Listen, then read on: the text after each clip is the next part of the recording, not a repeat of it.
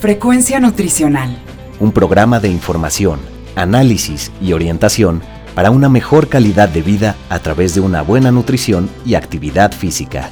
Frecuencia Nutricional. Bajo la conducción del nutriólogo Rafael Díaz.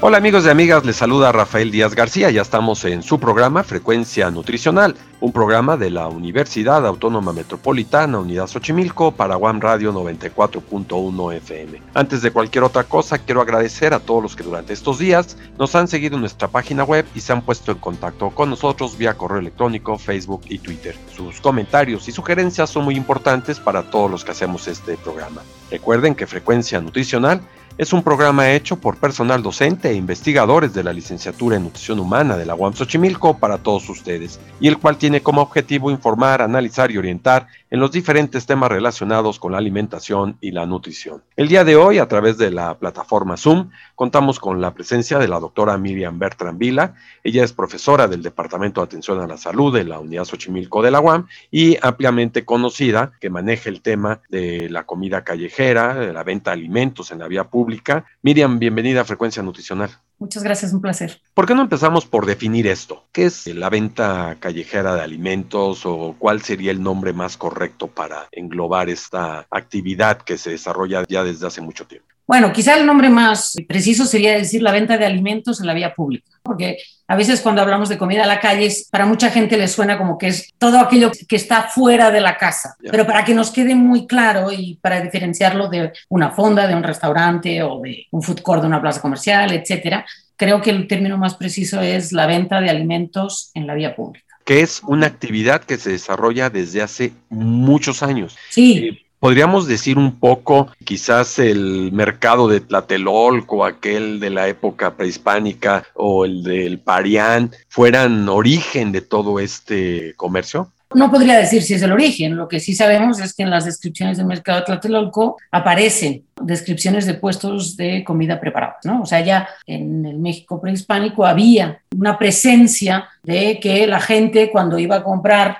o la gente que estaba vendiendo, digamos, consumía comida ya preparada. ¿no? Entonces, estamos hablando de algo que forma parte, cuando menos, de nuestro paisaje cultural alimentario, cuando menos desde la época prehispánica. Diferentes, ha tenido diferentes momentos como de aceleración del crecimiento pero desde la época prehispánica está presente. Con las ciudades coloniales, lo que es muy interesante eh, y que también describen algunos historiadores es que las ciudades coloniales, eh, obviamente, pues se iban haciendo a partir de gente que iba a vivir ahí, ya sea de los propios españoles y de sus familias y después de todos sus descendientes y toda esa estratificación, además de los indios, digamos, de los alrededores que se iban a vivir a estas ciudades coloniales o incluso, bueno, pues eh, igual digo, la Ciudad de México se transforma, o sea, ya había aquí una zona urbana, pero se transforma en la ciudad colonial, ¿no? Que digamos que es la que tenemos presencia más evidente, además del Templo Mayor, eh, de la época colonial.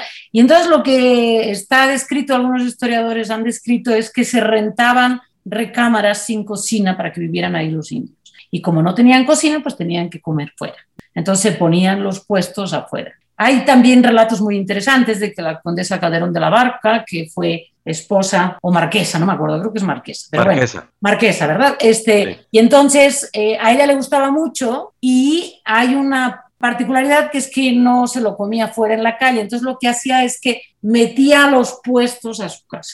Y eso es algo que también es muy interesante. Ese tipo de prácticas de determinados sectores sociales hoy las vemos hasta el día de hoy.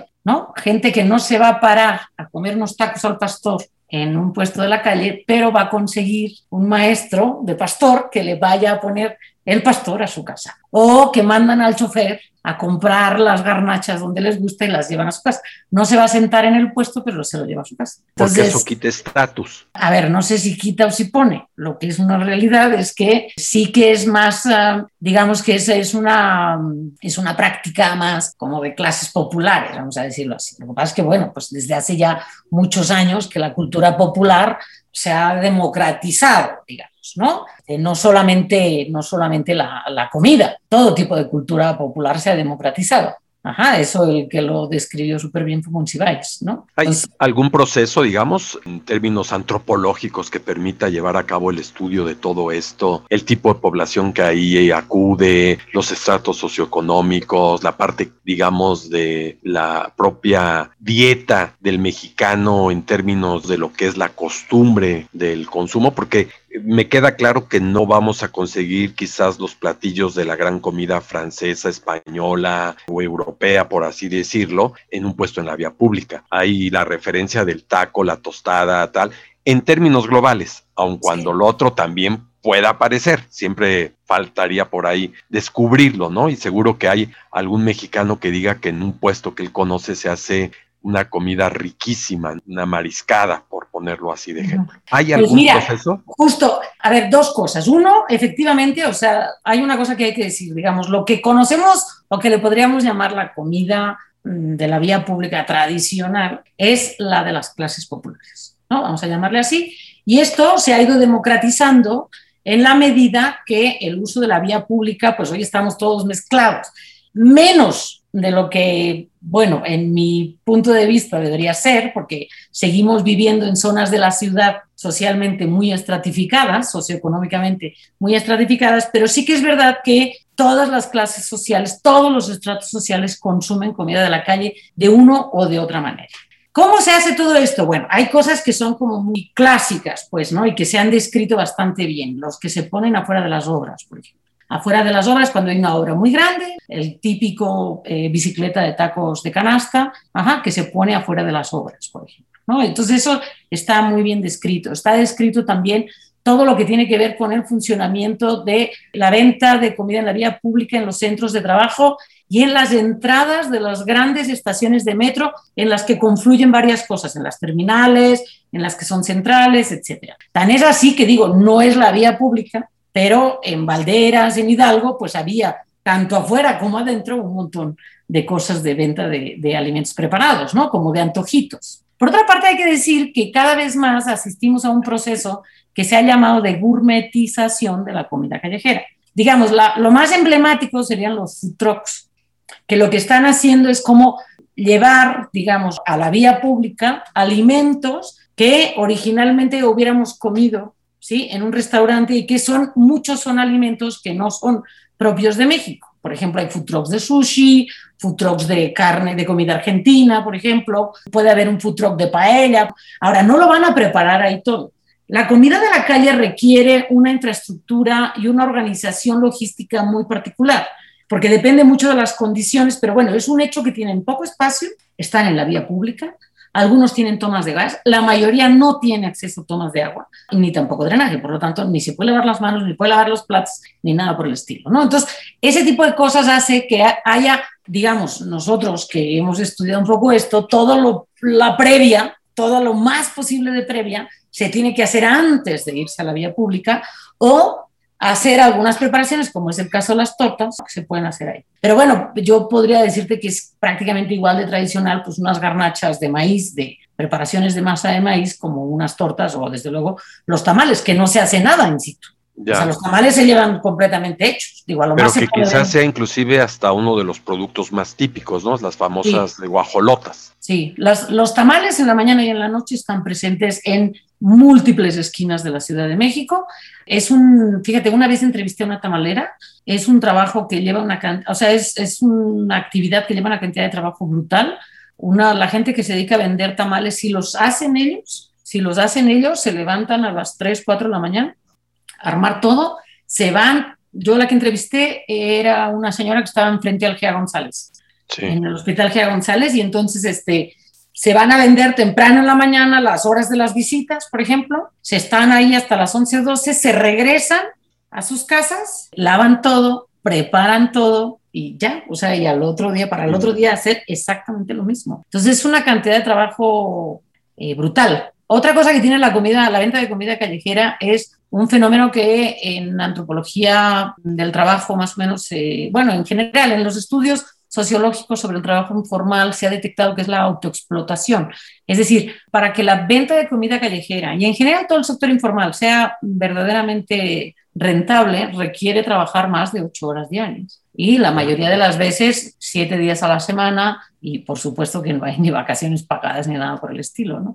En condiciones muy difíciles, trabajar en la calle no es fácil. Y una cuestión que se ha incorporado a últimas fechas, el pan de dulce escuchar al típico personaje que viene en el triciclo y toca la trompetita, aunque no querramos decir que es algo nuevo, ¿no? Hay que referenciar simplemente la, la, película de Tintán, ¿no? Donde hace de panadero y ya era una cuestión histórica, pero creo que a últimas fechas sí se ha ampliado este tipo de comercio, ¿no? Yo creo que se han, digamos, han ido apareciendo como nuevas formas, son oportunidades de empleo y oportunidades, digamos, que en lugar de que uno tenga que ir a una panadería, pues te, traigan a la panadería a casa. Y es como, ¿cómo te diría yo? Es una especie de Uber Eats informal. Porque finalmente no consume uno el pan en la calle, lo compra uno para la casa. Exactamente. Ahora, no sé si estás de acuerdo. Quizás el parteaguas en el crecimiento o en el boom de la venta de alimentos en la vía pública, háblese alimentos, preparados o simplemente como producto para llevar a casa, se dio a partir de la permisibilidad, digamos, del gobierno, del Estado, para poner los famosos tianguis o mercados sobre ruedas. Digo, yo no tengo referencia de que si haya sido ese momento. Lo que sí, que es un hecho clave, es que cada vez que ha habido una crisis económica y que en este país de que yo me acuerdo ha habido una tras otra, tras otra, ¿sí? Cada que ha habido una crisis económica, la economía informal crece y el primer sector de la economía informal es la venta de comida. Claro. Es el sector que más gente ocupa. ¿Por qué? Porque por una parte puede ser un trabajo femenino, entonces por lo tanto este, eh, hay muchas mujeres. La venta de comida callejera ha sacado viudas, este, divorciadas, mujeres maltratadas, en fin, cualquier cantidad de, de mujeres que se quedan sin empleo o que tienen que dedicarse a trabajar por crisis económica, la venta de comida callejera o la venta de comida en general ha sido un recurso muy utilizado, desde hacer gelatinas y pasteles hasta vender guisados, hasta lo que se les puedan ocurrir. Si hay el acceso a la calle, ¿sí? Si hay el acceso a la calle es mejor. Ahora, acceder a la calle efectivamente requiere una cierta permisividad de las autoridades. Entonces, yo lo pienso, por ejemplo, eh, ahora se ha vuelto a multiplicar aunque no lo parezca, pero en determinadas zonas de la ciudad donde o bueno, o se han multiplicado o se han movilizado, porque entonces esos lugares de centros de trabajo donde disminuyó la concurrencia de la gente por efecto de la pandemia, ¿sí? Esta gente se ha movilizado a zonas residenciales. Bueno, residenciales, o sea, a zonas donde la gente... Habitacionales. habitacionales, exacto. Entonces, digo, esto, eh, yo hice una observación alrededor de donde vivo, de hecho lo, está por salir publicado en un, en un libro sobre, la, sobre el COVID. Y, este, y entonces eso es, es, muy evidente, ¿no? Cómo se han multiplicado los puestos de venta de comida callejera a, mi alrededor, por ejemplo. No, no es una zona así completamente residencial donde yo vivo. Digo, sí, a ver, habitacional sí, completamente habitacional. Es verdad que ya existían. Nada más lo único que ha pasado es que ahora, como ya había un mercado, se han multiplicado, pero porque son opciones que en momentos de crisis económica la gente busca. Y siempre es una salida, siempre es una salida. Por lo que dices un poco, la gente que se dedica a esta actividad, pues fundamentalmente empieza por la gente de más escasos recursos. Bueno, sí, que tenga, a ver, escasos recursos, pero con suficientes relaciones o suficiente lo que en sociología se llama el capital cultural, es decir, que tiene suficiente conocimiento de cómo funcionan las relaciones políticas en la ciudad para poder poner un puesto, porque esto no es de que uno agarre y se pone en la esquina y ya. Claro. Eh, pero hay que ver de quién es esa esquina.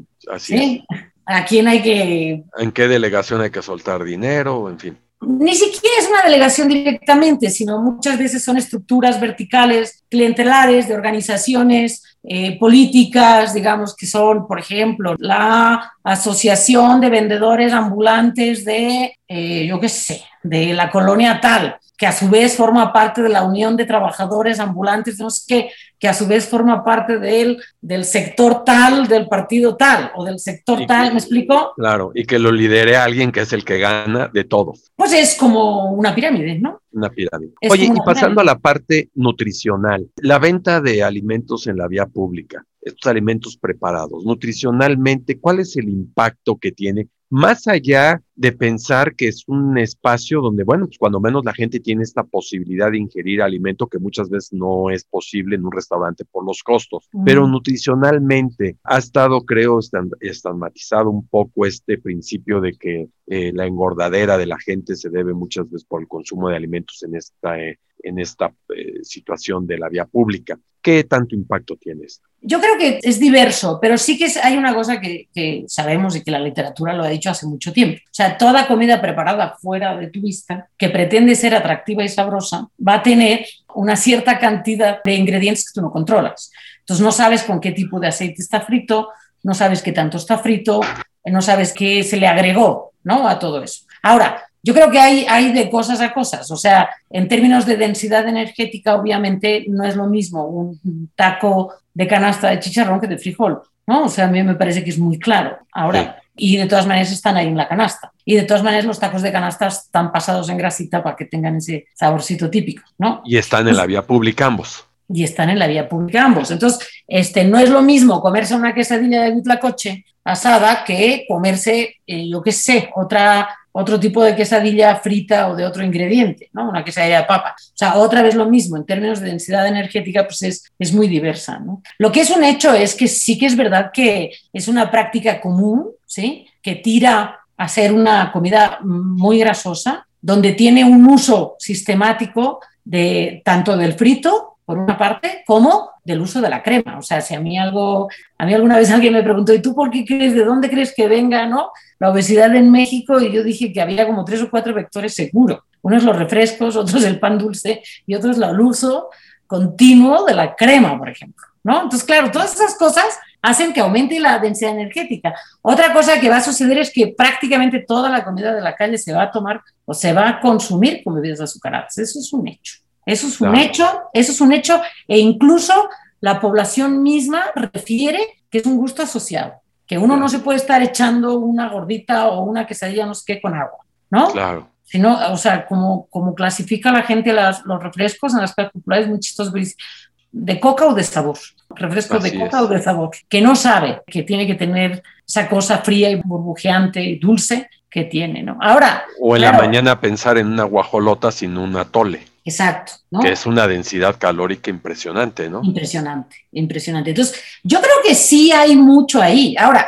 creer que la comida de la calle es más o menos grasosa o más o menos, ¿cómo te diría yo? O sea, yo no creo que sea un estigma, yo creo que es una realidad, pero estigma hoy están estigmatizados todos los alimentos que no sean frutas y verduras. Y creo que tampoco es para tanto, ¿verdad? O sea, me diera la impresión de que se ha exagerado en eso. Yo creo que esa clasificación de alimentos buenos y malos no nos lleva a nada. No nos lleva a nada, porque incluso, pues, o sea, acaba habiendo una serie de prohibiciones de alimentos que no tienen sentido y que en población que se lo toma al pie de la letra, vamos a ver unas deficiencias, por ejemplo, de, vitaminas liposolubles que tampoco es necesario y que, que, se necesitan consumir, ¿no? Y que hoy también, yo qué sé, o sea, yo he visto cosas como, como recomendaciones médicas que se les ocurre quitar porque sí, ciertos alimentos que pues tienen un, componente grasoso, o bueno, o bueno, o gente que ha decidido, gente, a ver, médicos que han decidido que el gluten es una sustancia inflamatoria, en lo que sea que signifique eso en su cabeza. Entonces, bueno, yo creo que no es buena idea, yo creo que ha sido una pésima estrategia dividir a los alimentos en buenos y malos. Yo creo que en esa lógica donde aprendimos mi generación a que los alimentos eran alimentos eh, buenos en función del papel que ocupan en la dieta, sigue siendo válido y que uno puede efectivamente comerse una galleta de chocolate y no pasa nada. O sea, lo grave será en todo y que uno un día se puede echar una guajolota y no pasa nada. lo, malo es echarte tres en un día y cinco galletas de chocolate y todo eso. Exactamente, ¿no? Entonces, ahora, la comida de la calle, de veras. Por ejemplo, en un trabajo que estuve hace también relativamente poco con el Centro Espinosa Iglesias sobre un modelo que ellos hicieron de alimentación de cuánto se necesita en México para tener una vida digna, cuánto hay que ganar. Y entonces yo hice la parte y sistematicé y analicé los datos sobre alimentación y, por ejemplo, pues tuvimos que poner sí o sí en una dieta de 2.000 kilocalorías, tuvimos que poner cuatro veces a la semana comida de la calle, porque estaba, estaba el pollo rostizado, por ejemplo, que es una cosa que está así en los pueblos, es increíble el día de mercado, pollos rostizados, eso para mí sigue siendo un enigma. O sea, ¿por qué tiene tanto éxito el pollo rostizado? Pero bueno, pollo rostizado, lo que conocemos como fast food de hamburguesas, pizzas o cosas, digamos que de cadena, y tacos y garnachas, seguro. Pozole, por ejemplo, también es una cosa típica, igual que la barbacoa los fines de semana. Sí, ¿verdad? La barbacoa el fin de semana es muy característica. Es muy o las, característica. O las carnitas, pero más la las barbacoa. carnitas, sí. Pero la barbacoa es como muy, digamos que las carnitas sí, pero podría ser de otro momento. Pero la barbacoa en fin de semana de almuerzo, de almuerzo. Sí, Sí, hay Es puestos muy- que solo se ponen para eso, ¿verdad? Para Para, eso, vender barbacoa el fin de semana. Así es. Y que tú puedes ver, hay puestos en la calle que la mitad, digamos, del armado es un camión o una camioneta Sí, La otra mitad son unos puestos, eso también es muy interesante observar, cómo se organizan en las banquetas o en las calles. Entonces está el típico Mm. puesto que es como una especie de lo que le llamábamos nosotros el puesto semifijo, que era un Sí. puesto que está como fijado al suelo y es como un cubiculito, donde realmente, digo, que ha de medir cuatro metros de ancho por dos de, De profundidad. sí. ¿no? O tres. O sea, digo, esos de tortas es típico eso. Pero los que se ponen así en la calle, entonces llegan, ponen las mesas, ponen los banquitos, ponen los manteles, ponen una carpa y entonces tienen la manera de mantener caliente o de calentar. Entonces llevan o llevan una botellita de gas, llevan una, algunos ponen carbón, por ejemplo, los de los tamales llevan un anafre con carbón para mantenerlo caliente. ¿Sí? Este, Y te has referido al alimento salado, pero vamos a pensar en el pueblo, en los pueblos, sobre todo si hay ferias o el fin de semana en el pueblo, en la plaza principal, eh, los famosos eh, algodones, eh, los famosos churros, estos otros que hacen, no recuerdo el nombre, que les llenan de cajeta y Bueno, ese tipo de producto. En las ferias, digo, yo antes vivía en Copilco y en la feria de Copilco había puestos de hotcakes. Y digo, dos cuadras adelante estaba la feria de San Ángel y había puestos de hotcakes. Y la otra, los helados, ¿no? Las nieves, que son también Sí. típicos y que finalmente son alimentos que la gente consume en la vía pública, porque el que compra una paleta en el parque eh, dominguero, pues ese es para comérselo dándole la vuelta al parque, ¿no? O irse a buscar una banquita que hoy a veces ya ni las encuentra uno, pero sí encuentra uno las paletas y eso. Y eso forma parte también de la dieta y de esta idiosincrasia, eh, aspecto antropológico de la propia alimentación, ¿no? Es, una, es parte de la alimentación de ocasión que yo le llamo. En México, por ejemplo, otra cosa que ha pasado es que se han, digo, yo creo que en todo el mundo, pero hay una particularidad, pues, en México que hay como alimentos de ocasiones, de actividades. Entonces, por ejemplo, cuando uno va llegando a Chapultepec, sábado o domingo, la primera parte ajá, de la entrada a Chapultepec, por las entradas por ahí, por Avenida Reforma,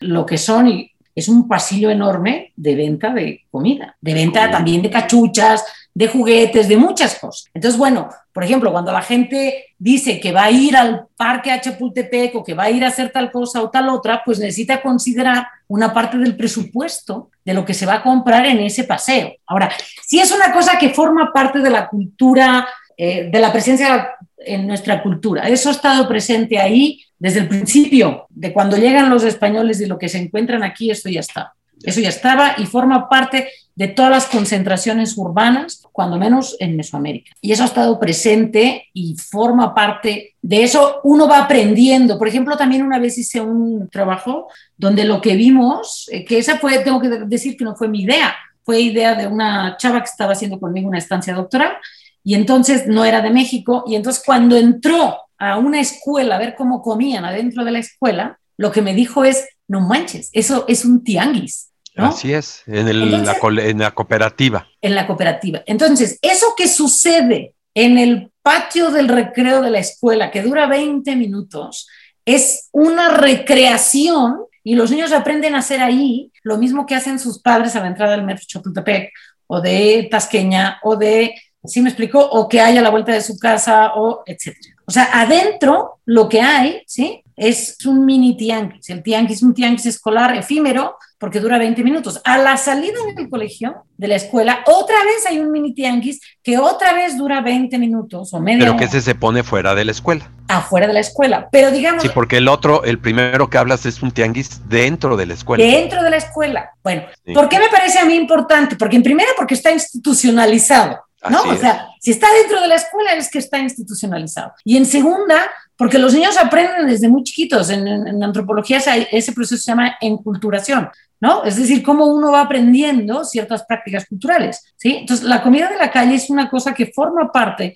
de la vida cotidiana de toda la gente en México y forma parte de la enculturación alimentaria. Uno, los niños van aprendiendo y uno va enseñando y los niños un buen día se hacen mayores y ellos empiezan a conocer por vía de sus amigos más grandes, etcétera, por los puestos que tienen que conocer este, a la salida de esa escuela o a donde van a pasear y después en la noche donde van a parrandear y antes de irse a dormir, dónde se van a echar esos tacos, porque ese es otro momento de comer tacos, ¿no? y que también conocen el proceso de la economía, cómo se vende, cómo con la oferta y la demanda, etcétera, etcétera. Oye, Miriam, la verdad es que podríamos seguir platicando y hay un tema que me gustaría tratar en otra ocasión que nos dieras oportunidad de entrevistarte, que es todo este aspecto sanitario que tiene que ver con los alimentos para poder estar en otra ocasión con nosotros y por lo pronto hoy agradecerte el que haya estado con nosotros en Frecuencia Nutricional bueno, muchas gracias a ustedes. Frecuencia nutricional. Amigos y amigas, estamos finalizando por hoy nuestra emisión, la cual esperamos haya sido de su agrado. Recuerden que podemos seguir en contacto a través de nuestra página web www.facebook.com diagonal frecuencia nutricional y también en Twitter como arroba fnutricional. De igual manera lo pueden hacer enviándonos sus comentarios y sugerencias al correo electrónico frecuencia nutricional arroba correo .xoc.one.mx. Les recuerdo que pueden escuchar todos nuestros anteriores programas en www.misscloud.com diagonal frecuencia nutricional y ahora también en la plataforma de Spotify. Solo me resta agradecerle a Alfredo Velázquez, a Teseo López, a Norma Ramos, a Magdalena Rodríguez y a Efraín Velázquez, quienes hicieron posible la realización de este programa. Finalmente, gracias a todos ustedes por su atención al escucharnos. Se despide Rafael Díaz, quien nos espera en nuestra siguiente emisión de Frecuencia Nutricional.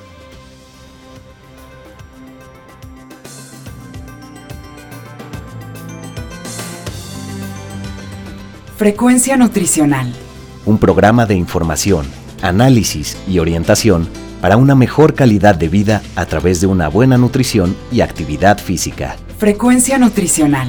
Una producción de la Unidad Xochimilco para Guam Radio 94.1 FM.